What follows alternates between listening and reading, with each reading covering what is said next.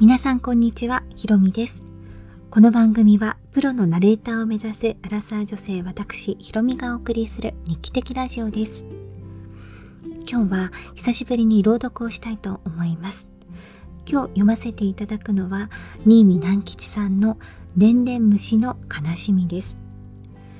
この童話は上皇后の美智子さまが好きな絵本としてテレビで取り上げられていたのをきっかけに私は知りました。でもともと1998年にですねインドで行われた国際児童図書評議会の講演に、えー、美智子さまが出られた際に子供の子供時代の読書の思い出で取り上げられたというところから名高くなった作品だそうなんですね。であの非常に読んでみると見開き2ページ分しかないのでほんと3分もかかるかかからないくらいの長さなんですけれども私はその美智子さまの特集を通じて知った作品だったので美智子さまはこの作品をどのようにして読まれたのかなというところから入ったんですけれども読んでみるとおそらく誰でも共感できるところがどこにでもこう散りばめられているというかあのではないかなと思いました。で短い作品なのでまあ、さらっと読むこともできるんですけれども何度も何度も読んでいるうちにあこういう情景がああいう情景があって私の中でもなんか少しずつ変わってきたりもしたんですよね。なので読む身としてはこの先ずっとおばあちゃんになってもこういった仕事をしたいと思っているのでどんなこうでんでん虫の悲しみっていうのをあの読み手として提供できるかなっていうことをなんか考えさせられる作品でもありましたし一聞き手あの作品を読んだ身としてはすごく短い言葉で表現されているけれどもどんな局面でも当てはまるしすごく寂しくもあり温かも温かくもある作品だなということを思いましたもしあのまだご存知でないという方は是非3分少々3分弱ぐらいかなの作品になってますのでこの後少し、えー、感想を挟んで始めていきますのでよかったら聞いてみてください。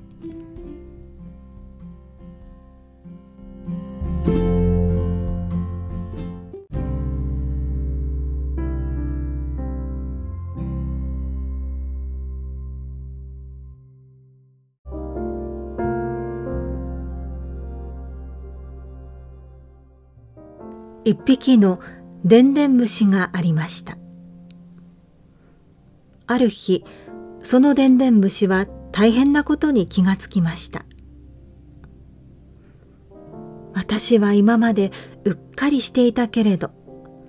私の背中の殻の中には悲しみがいっぱい詰まっているではないか。この悲しみはどうしたらよいでしょう？でんでん虫はお友達のでんでん虫のところにやっていきました。私はもう生きていられません。と、そのでんでん虫はお友達に言いました。何ですか？と、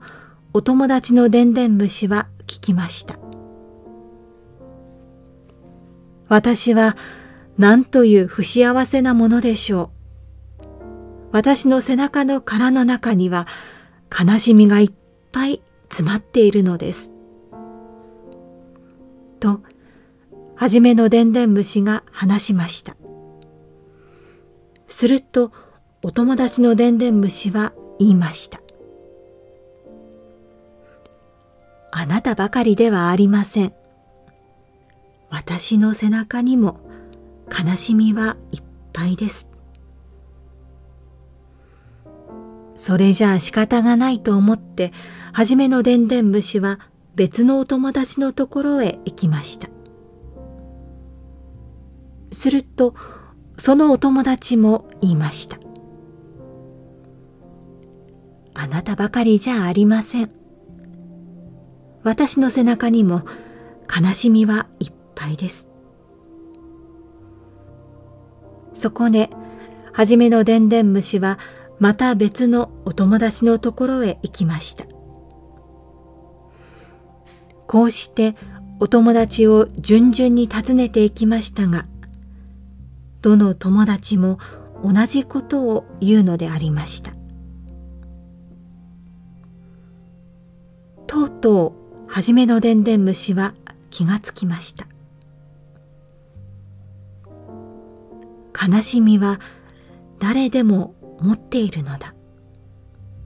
私ばかりではないのだ。私は